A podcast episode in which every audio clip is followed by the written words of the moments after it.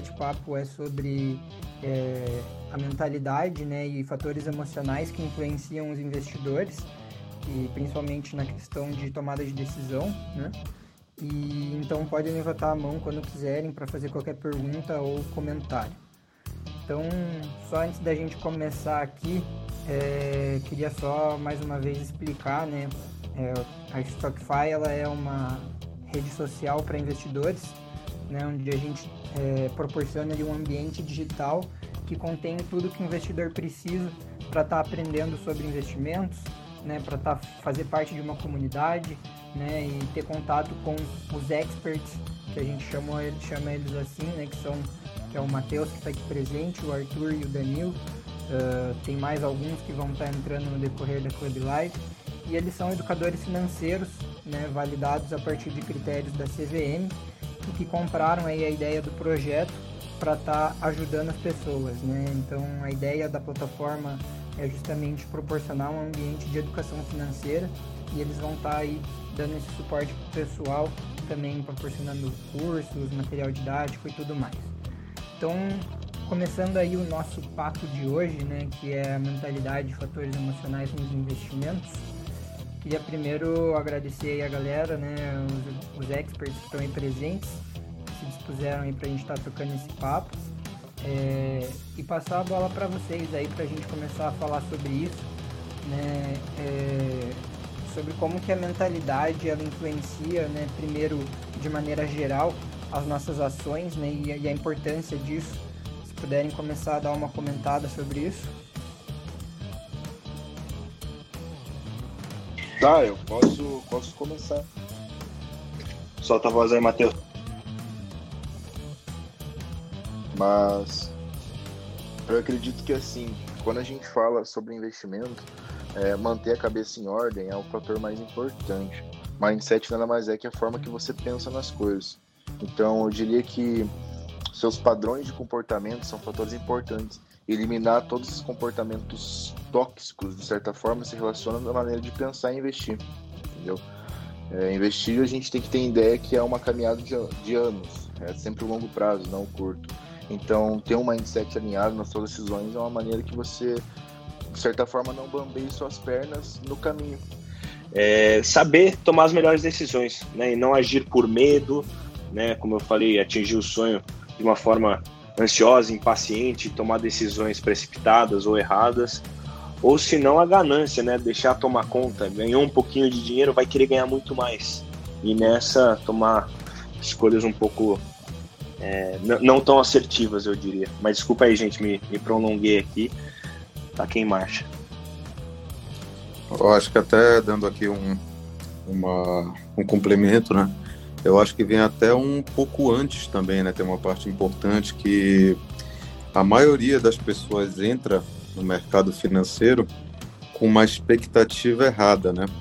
Então a frustração ela vem justamente quando a expectativa ela fica desalinhada com a realidade, né? investidores frustrados eles tomam as piores decisões possíveis, né? Então o que acontece basicamente é que as pessoas ali às vezes estão insatisfeitas muitas vezes, né? Com talvez a renda delas, talvez com salário, ou então elas estão querendo realmente se aposentar, mas elas não têm referência alguma de como é que funciona a bolsa, né? A bolsa ou qualquer outro investimento, né? Ou renda fixa, ou o que quer que seja. E elas entram justamente acreditando que é um negócio muito rápido, né? Acreditando muitas vezes que é assim, ah, vou colocar mil reais aqui, é, quantos meses isso aqui leva para virar três mil? entendeu? Quanto, sabe, tipo, para multiplicar, enquanto que elas não têm muita noção da questão dos juros compostos, né? E aí é isso que faz as pessoas correrem atrás dessas ciladas, né? Porque quando elas entram, aí começam a estudar e olham uma taxa Selic a 2%, aí vão olhar ali a bolsa subindo, né? Mas, tipo, nada que justifique que a pessoa vai ficar rica ali em três anos.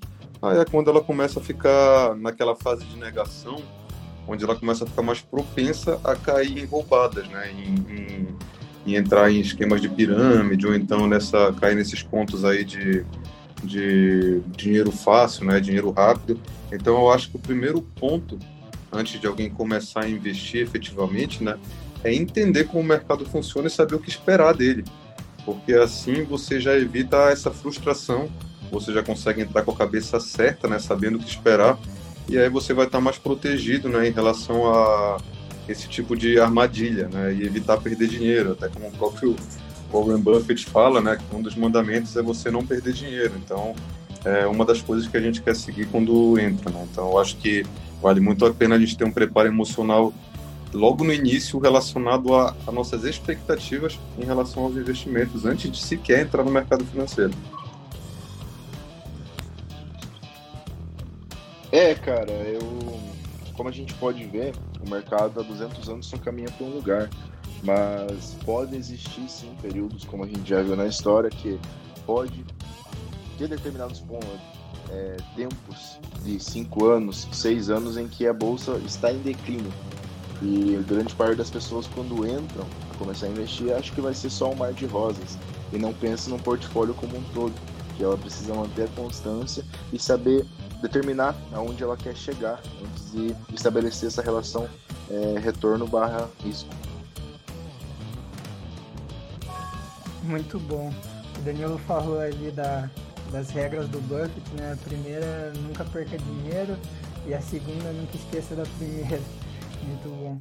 E algo que eu estava pensando aqui enquanto vocês estavam falando, é, eu me lembrei um pouco do, do meu livro favorito, que é Quem, Quem Pensa Enriquece, né, do Napoleon Hill.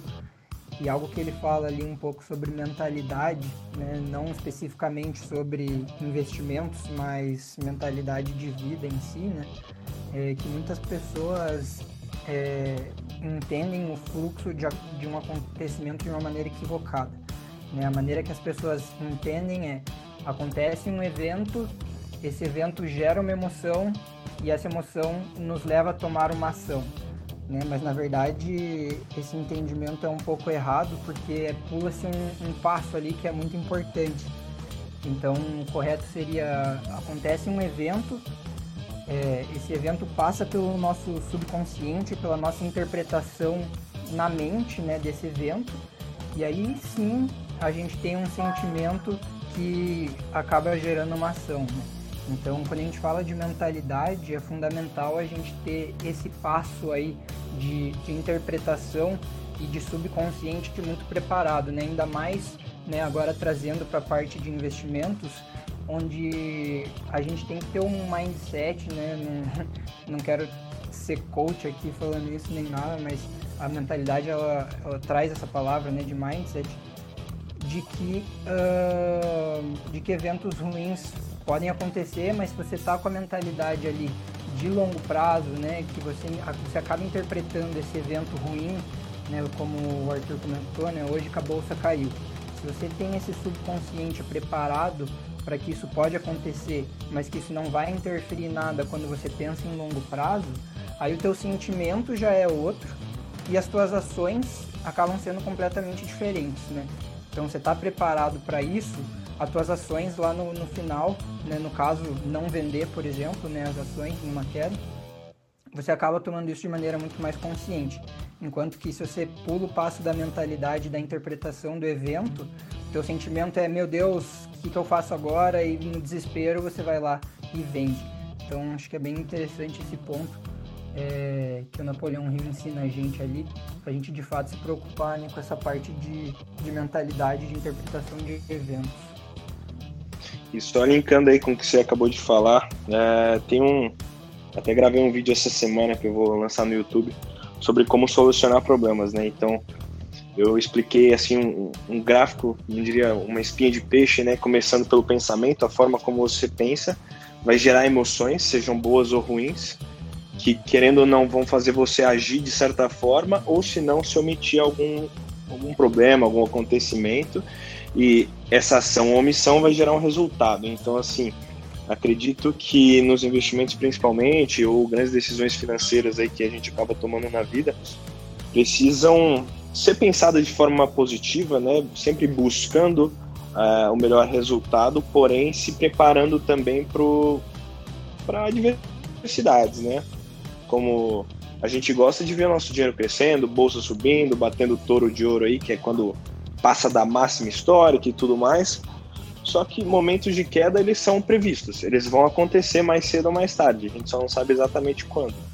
Então, ter uma mentalidade preparada para esse tipo de situação é ideal, né? E eu acho que como desenvolver essa mentalidade deve ficar uma dúvida para as pessoas que é buscar estudar é, conhecimento, começando pelo conhecimento, autoconhecimento, então parar um pouco para refletir como você tem agido, como você tem pensado sobre determinado assunto.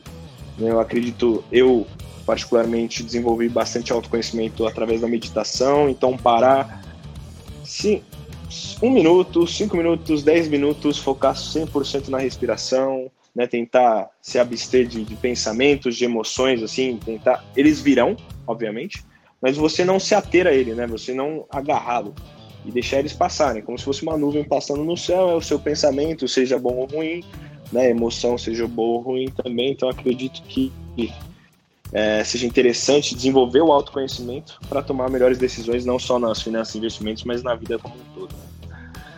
E Napoleão Hill, tô, tô inclusive lendo um livro dele chamado Atitude Mental Positiva, que é a lei para o sucesso. Né? Eu não terminei o livro ainda, mas tem insights muito bons. E mostra pessoas saindo de situações extremamente, extremamente complexas, não só pela atitude mental positiva, mas também porque elas agiram, né? não só tiveram bons pensamentos, boas esperanças, mas também elas agiram para alcançar os resultados, né? que, que ele conta no livro dele. E é muito bom, super recomendo aí. Não terminei a leitura ainda, mas os insights que tive até então foram muito bons. Top, turma, só antes da gente seguir para um próximo. para continuar a conversa, é, não sei se aparece um maisinho para vocês aí, mas se puderem pingar, né, é, clicar em umas pessoas aí para chamar para vir aqui para Club Life, para a gente conseguir trocar essa ideia com mais gente. E quem já está aí na sala, é, podem ficar à vontade quando quiserem fazer alguma pergunta ou algum comentário, só levantar a mão que a gente vai estar tá trazendo para a conversa também. Então, não sei se alguém ia continuar. eu, eu, acho legal é, acrescentar também essa questão agora, por exemplo, falando um pouco de bolsa de valores. É, a nossa mentalidade, né, ela realmente não foi criada para a gente investir de forma intuitiva, né? Eu acho que quando a gente começa a estudar um pouco mais, é, a gente começa a notar que a maioria das coisas que a gente faz intuitivamente está errada no mercado financeiro, né? Porque intuitivamente, quando alguma coisa começa a subir muito, por exemplo, algum ativo, né? A gente quer comprar mais dele, né? Acreditando que vai ter um efeito maior na nossa carteira. Então, quando o ativo começa a cair muito e a gente vê as pessoas vendendo, a gente quer vendê-lo também, né? Para para não ter esse impacto negativo, né? Então, é, realmente, se você entrar, você vai tomar decisões ruins. Eu acho que isso daí pode ser muito é, solucionado quando a gente tem uma estratégia sólida. Então, quando você entra no mercado com uma estratégia correta, né, de repente, seja ela qual for, desde que você seja consistente, ah, é buy and hold, é value investing, é sei lá, cara, que seja day trade, qualquer que seja a sua estratégia, entendeu? Você tem que ser consistente com ela e não com a sua cabeça, porque a gente começa a falhar muito quando a gente começa a, abrir mão da estratégia e tentar tomar decisões baseadas no nosso racional. Porque, por exemplo, se você faz uma estratégia lá de percentuais definidos na carteira, né, que eu acho que é uma das mais interessantes, você definir lá percentuais e quando o percentual cai, você compra para repor ele, quando o percentual aumenta muito, algum ativo valoriza, você vende para para deixá-lo como estava antes, é, é, difícil de seguir, mas a gente tem que confiar na estratégia e seguir ela, porque eu vejo sempre assim, né? As pessoas mandam pergunta: ah, a bolsa subiu, tal ativo caiu, o que, que eu faço? Quem vai te dizer isso é a sua estratégia. Não deixa a tua cabeça te dizer isso, né? O teu, as tuas emoções, teus sentimentos, teu feeling, porque no mercado financeiro a chance do feeling estar tá errado em 99% das vezes é altíssima. Tá? Então a gente tem que ir até um pouco contra ele, né? A gente tem até um pouco aquela questão do livro é, Pense Rápido Devagar, lá do Daniel Kahneman, que ele fala né, que a sensação de perda chega a ser três vezes maior que uma sensação de, de ganho, né? Então quando a gente ganha, parece que a gente não ganha o suficiente, mas quando a gente perde um pouco, parece que já é uma facada assim no nosso coração e a gente quer estancar aquela perda o mais rápido possível. Isso leva a gente a tomar decisões ridículas, horríveis, assim, que vão trazer é, prejuízos enormes aí para nossa carteira. Então eu acho que é interessante a gente também nós nos conhecermos, né, para a gente poder começar a investir. É por isso que eu até falo assim embora eu tenha uma crença que para uma carteira de aposentadoria você precisa ter um percentual significativo em renda variável, né, significativo mesmo, eu diria que por volta de 50, 60, 70% da carteira, infelizmente eu não acredito que as pessoas deveriam começar assim. Elas têm que dar uma volta antes, né, começar ao contrário, começar com muita renda fixa e pouca variável, que é justamente para elas irem vendo o quanto a cabeça delas vai jogar contra elas, só que com pouco dinheiro, entendeu? Em risco. Porque aí elas vão errar, só que aí não vai custar tão caro. E elas também não vão se traumatizar. E aí, com o tempo, elas vão mudando essa composição da carteira aí, pouco a pouco e aumentando a renda variável, né, conforme elas forem se sentindo mais confortáveis, porque elas vão fazer da forma correta. Né? Então, é para ver o quanto é importante a gente levar em consideração esse fator emocional aí na hora de investir. É o famoso jamais deixar a emoção é, subir acima da tua razão, né? E igual eu estava falando ali, tem até a frase que você sempre tem que ser pessimista quando estão otimistas no mercado e otimista quando estão pessimistas. Isso tem até a frase do Fitzmoon, que eu aprendi com ele, que as pessoas têm muito medo de adentrar no mercado financeiro e elas têm que ter em mente que jamais elas vão ser os cornos dos investimentos. Por quê? Porque né, é, você nunca vai ser a última pessoa a saber das coisas. Não é porque uma, uma cotação está caindo de uma empresa que tu sabe de alguma coisa que você não saiba. Entendeu? Claro. Danilo falou ali sobre consistência, né? E fez muito sentido para mim. É, hoje em dia é até engraçado, né? Tem gente que, que começou a investir ontem, coloca lá no Instagram buy, é, investidor buy and hold, né? Ou holder. Engraçado, a gente vai ver, tá, você investe há quanto tempo? Ah, investiu há dois anos, sou holder. E não é bem assim, né? A gente tá holder que a gente fala, né? O Warren Buffett, por exemplo, o cara investe há uns 40 anos já. Isso sim é holder, né? O cara vai lá, compra uma ação e ele vende só em ocasiões assim extremas em que a empresa perde o fundamento, enfim. Isso sim é holder, né? Então consistência com, com a estratégia fundamental, concordo é, em gênero e, e grau aí com, com, o Danilo. E ele falou também muito da sensação de perda, né? Que, que é três vezes maior ali né, do que a sensação de ganho. E um exemplo disso é nos, nos cassinos, né? O cara, eu, por exemplo, é, tava, fui uma vez num cassino na Argentina, fui para brincar mesmo, não queria nem gastar dinheiro, nem nada. Falei, ah, vou gastar, sei lá, cinquentão no máximo, e se eu perder, acabou, né? Eu vou jantar. Aí fui lá, comprei cinquentão em fichas e fui jogar Blackjack. Comecei a jogar, comecei a jogar, meu, deu tipo 400 reais.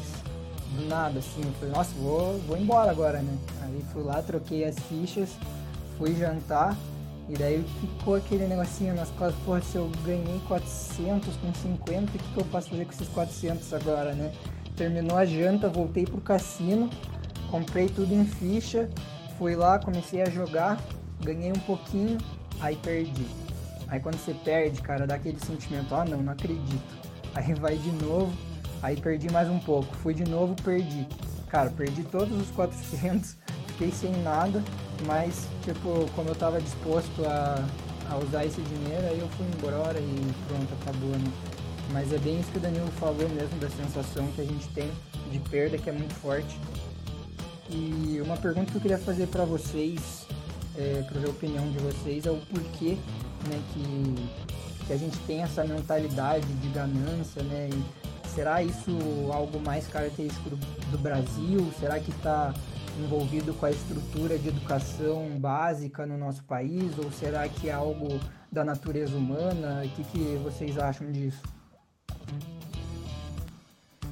Olha, eu acredito ser algo da natureza humana mesmo, alguns casos mais aflorados e outros menos, mas acho que a sociedade, muitas vezes, capitalista, não tenho nada contra o capitalismo, tá? Inclusive, né, acredito que capitalismo e meritocracia estão muito linkados.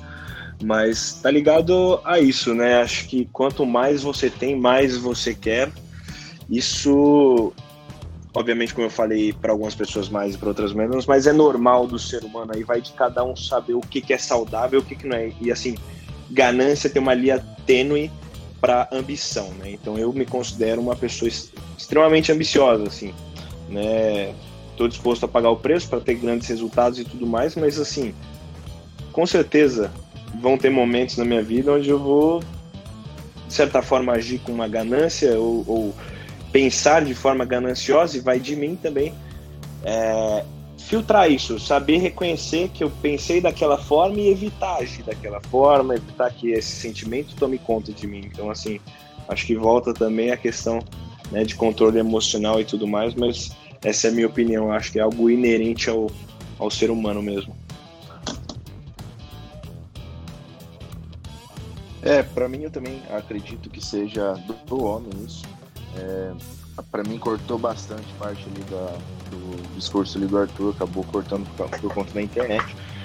Porém, eu acredito que seja assim do homem essa ganância e que se todos soubessem o preço que se paga para ter certos resultados, não existe, porque a gente pode ver no mercado financeiro, por exemplo, ainda assim, depois de muitos cases sendo revelados, as pessoas insistem em congruir com esse pensamento de ganhar dinheiro rápido, ganhar dinheiro fácil no mercado. E se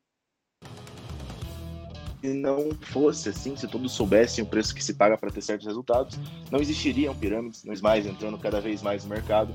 Eu acredito que saber o preço que se paga para ter sucesso, por exemplo, é, poderia sim acabar assim, com a certa ganância das pessoas. Ninguém quer pagar o preço para ter as coisas. Eu acho que sim, tem uma ganância né? daí, eu acho que é do ser humano, acho que deve vir aí de instinto, né? Um comportamento tribal, né? Você quer ser ali o, o topo ali da sociedade, né? Porque você consegue ter mais recursos ali para para proteger ali o seu, a sua família, né? Os seus. É, isso daí eu acho que tá tá escrito aí no nosso DNA de alguma forma mas eu acredito que isso vai ter um efeito maior em países subdesenvolvidos como o Brasil, né? Porque aqui as pessoas estão tão carentes né, de, de dinheiro, né, de oportunidades, que qualquer coisa que pareça ali uma boia salva-vidas, elas vão pular e tentar se agarrar da, da melhor forma, da, da forma mais intensa possível.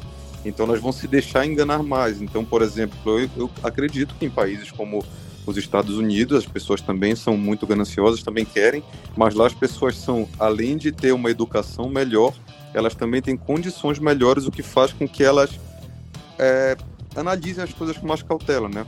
É tipo assim, pô, você, quando é que é mais, você é mais propenso de ser, sei lá, envenenado? Quando você tá com muita fome e alguém te oferece uma comida envenenada, ou quando você tá satisfeito, né? Você vai olhar, vai pensar, vai olhar com calma, vai tá um pé atrás, pô, tá esquisita essa situação. Então eu vejo que é mais ou menos isso, entendeu? Quando as pessoas aqui estão famintas, né, em termos financeiros, elas ficam muito mais propensas a cair em qualquer tipo de armadilha que as pessoas venham oferecer. Né? Então, dá para ver pelo número de day traders, né? É, é, absurdo. A maior parte aí do, dos investidores de bolsa são day traders, mesmo com dezenas de estudos comprovando ali que é um negócio que faz a gigantesca maioria perder dinheiro muito mais do que se a pessoa pegasse aquele dinheiro dela e fosse empreender, por exemplo, mas ela quer, quer defender com unhas e dentes que aquilo sim pode ser a mudança da vida dela, que tá todo mundo errado, e aí tem gente que se aproveita disso, né? Então, é, eu acho que sim, que é uma mistura de um comportamento natural de ganância aí do, do ser humano, mas eu acho que também isso se aflora mais quando a gente está, é, vamos dizer, famintos, né? Só que em termos financeiros concordo, famintos de, de recursos e faminto de conhecimento também, né? No, no, no, você usou o exemplo dos Estados Unidos, lá, porra, os caras têm 50% da população que investe em bolsa, né? Então a gente tá falando aí de uns 150 milhões de pessoas, é quase a população do Brasil inteiro, enquanto que aqui a gente tá com 2, 3% agora que deu esse boom pô, é uma diferença absurda, assim, né? E, e que nem o Danilo falou, uma boa parte das pessoas aqui é, querendo se aventurar em day trade, que já é reconhecidamente uma estratégia que dificilmente dá certo, né? E que na maioria das vezes acaba quase levando a pessoa à falência, né? Então acho que essa diferença de tanto de recursos como de educação financeira também, acaba propiciando um ambiente em que as pessoas tendem a ter uma mentalidade mais pobre, assim, digamos.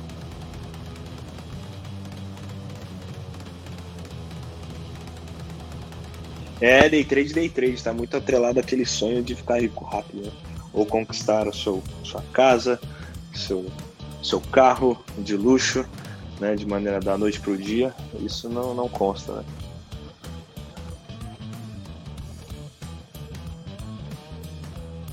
E a gente falou aí então, né, do, de como seria um pouco uma mentalidade boa para investimentos, né, pensando no longo prazo, é, seguindo, sendo consistente com a estratégia, né?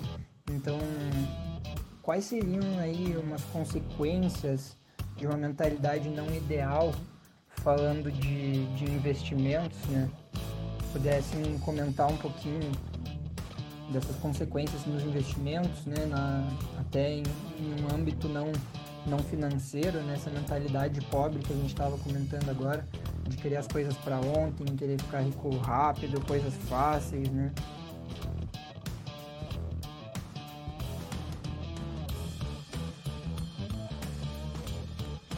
É... Acredito.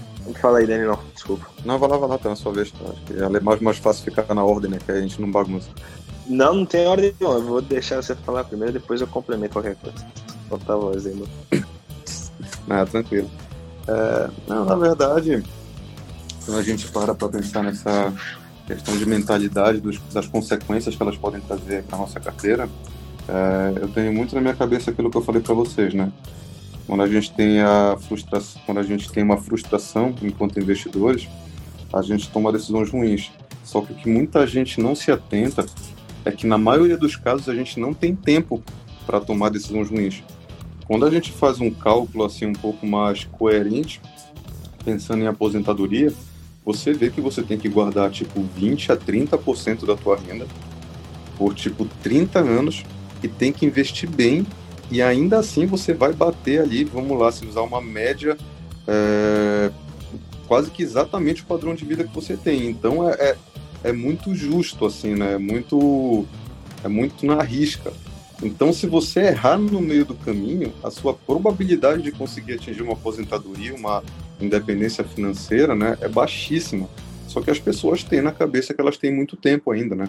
Elas acham que se elas errar, se começar a investir no que vem dá, se começar a investir daqui a cinco anos dá, se pegar aquele dinheiro que ela tem guardado, e, ah, vou comprar um apartamento agora e depois eu começo de novo dá, porque elas não têm referência, né, da realidade, elas não têm referência do que é preciso ser feito.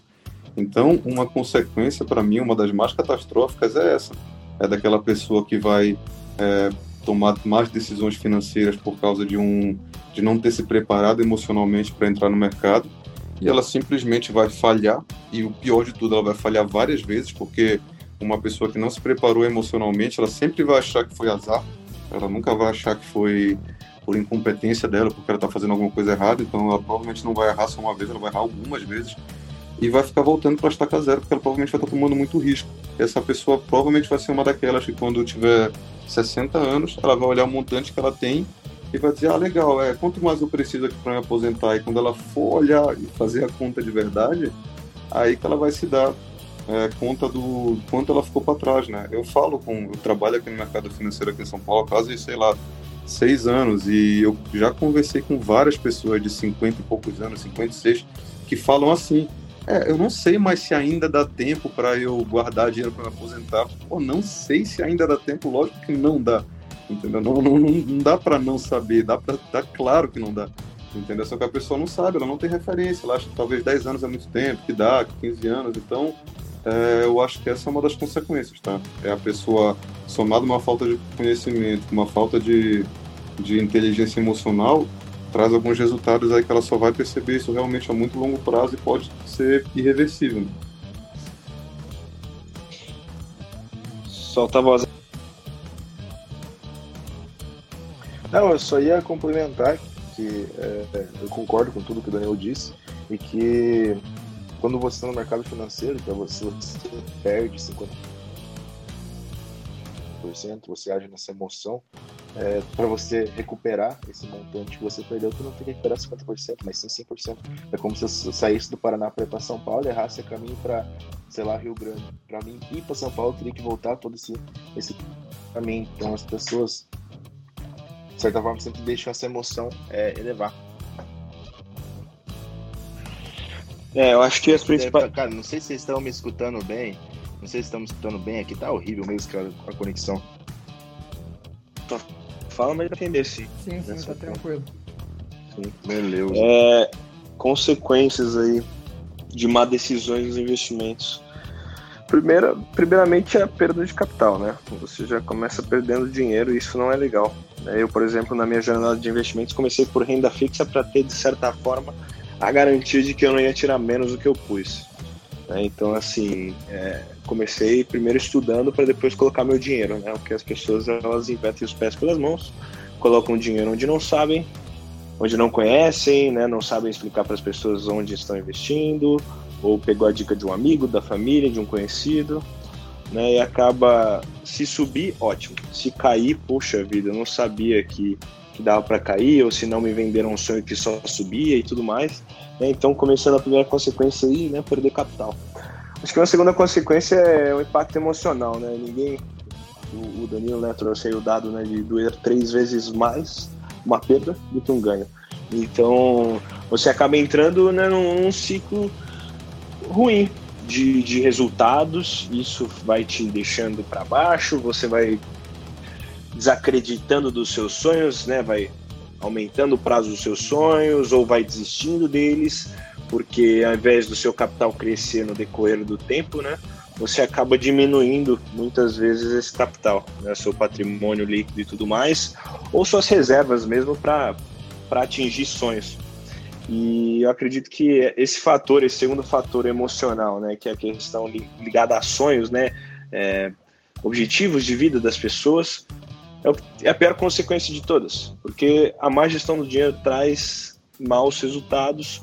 Né? Na vida você vai ter problemas diversos, muitas famílias brigam por falta de dinheiro e tudo mais, então assim, acho que consequências são várias, né? Obviamente que que as piores, na minha opinião, né, seria essa essa perda emocional, né, de puxa vida, não tá dando certo, aí chega lá na frente não dá mais tempo de reverter a situação e também a perda de capital. Então você fica patinando, né? Você patina muitas vezes, né? Você volta para estaca zero, né? Como o Matheus comentou agora.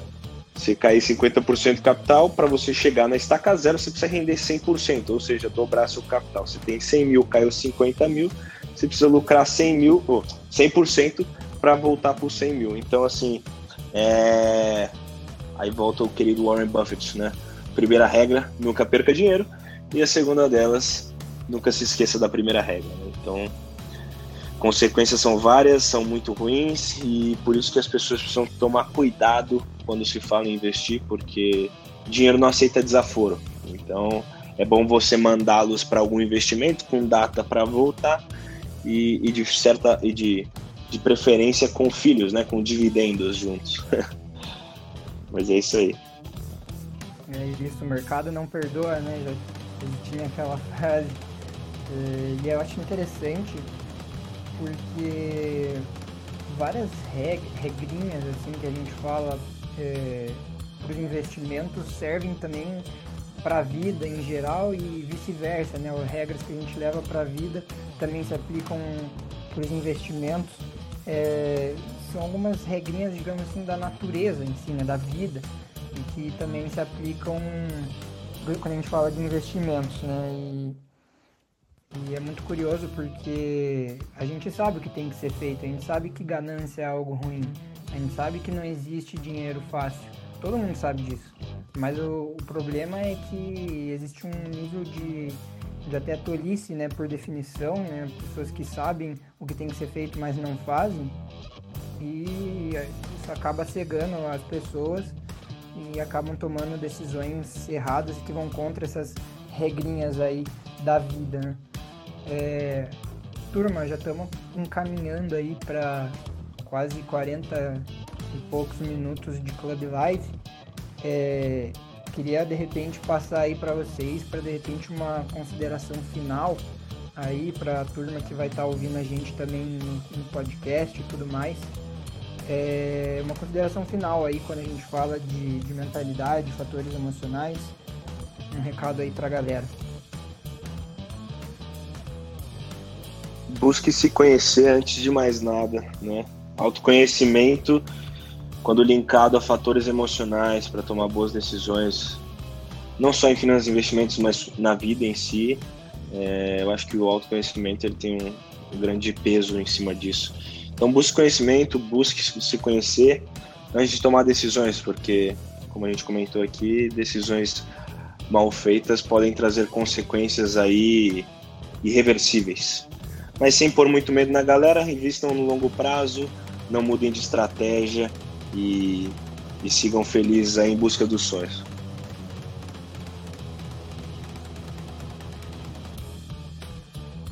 Eu diria é, estudem, né? Então evitem a afobação, né? Se vocês já não investiram por 20 anos, por 15 anos, não precisa agora em um ano querer correr atrás de todo atraso, porque a probabilidade é que vocês não só não consigam fazer isso, como teriam um resultado ainda pior. Então vão com calma, comecem por renda fixa. Renda fixa é aquilo que todo mundo conhece, é o dinheiro que você coloca, que é seguro, que ele vai crescendo pouco a pouco. Separe um pedaço pequeno para renda variável, porque é lá que realmente vai estar tá a maior expectativa de ganho da carteira de vocês, mas comecem com pouco. Vão, vão, conhece, vão se conhecendo, né, como é, foi dito aí, pouco a pouco, vão entendendo como vocês lidam com a volatilidade, que não é um negócio fácil de você entender, de você aprender a lidar. Então, com o tempo, com o conhecimento, lá um ano, talvez dois anos, é um período que eu acho que vale a pena você abrir mão de ter um percentual maior na carteira para renda variável para um aprendizado. E aí sim, vocês vão se tornar investidores mais experientes, né, com mais autoconhecimento, mais inteligência emocional, e aí vão ter uma chance muito menor de, de grandes perdas aí, de tomar decisões catastróficas aí no decorrer da, da jornada financeira de vocês. Então acho que fica aí esse, essa minha sugestão. Ótimo, ótimo. É, eu diria que o essencial é definir seu perfil do investidor, adotar uma estratégia é, referente ao, ao, fator risco que você possa correr e manter a constância. Constância sempre vai ser o fator mais importante investindo junto da sua estratégia. Exatamente, concordo com tudo que foi dito aí. Então, entender isso que o Matheus falou, entender o, o, seu perfil de investidor, o seu objetivo com, com, com seus investimentos, né? Se você vai precisar do dinheiro em tanto tempo, né? Ou se vai ser mais um perfil de buy and hold para uma aposentadoria ou para um fundo para os filhos, enfim.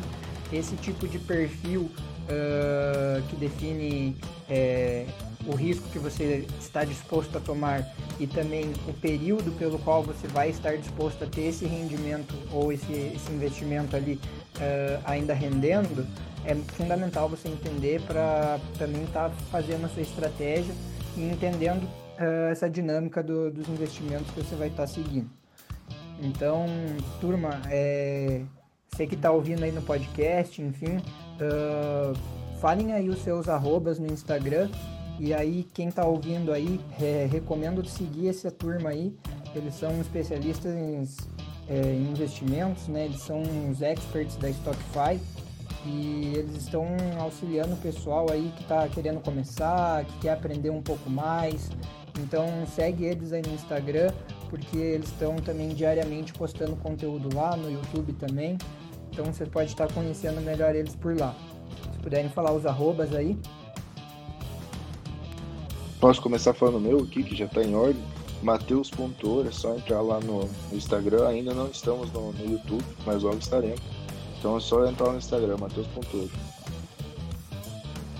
Sou Arthur Parente, o meu Instagram é holymoney, H-O-L-Y, M-O-N-E-Y, de dinheiro, né? O Sagrado Dinheiro, tradução livre. E tô no YouTube também, Holy Money, da mesma forma como está escrito no, no Insta. Tem o link lá na bio para todas as redes sociais aí. E muito obrigado, Christian, aí, por mediar essa Club Live. Muito obrigado aí aos ouvintes e aos meus grandes companheiros de, de jornada aí, os experts. O meu nome é Danilo Gato, o arroba no Instagram é Finanças em Desenho, só que né, seria Financas, underline, em, underline, desenho. E tem o canal do YouTube também, pode procurar tanto pelo meu nome quanto pelo nome do canal Finanças em Desenho. De novo agradeço aí o, também o Christian aí pela iniciativa, acredito que é um projeto aí que tem tudo para dar certo. Agradeço aí também Matheus, Arthur que estão aí participando. Né? Então, galera, e agradeço a vocês que estão ouvindo também. Qualquer coisa, é só entrar em contato. Valeu, galera. E também aproveitar, é, falar para seguir o arroba stockify.br, S-T-O-C-K-I-F-Y.br lá no Instagram. Uh, e também fazer o cadastro aí, quem tem interesse na rede social oficial dos investidores brasileiros, no stockify.com.br, fazer parte aí da comunidade de investidores com todos esses experts aí ajudando a dar os primeiros passos. Então, obrigado aí a todo mundo que participou, todo mundo que ouviu. Tamo junto, até o próximo episódio. Falou, falou, até mais. Valeu. Valeu.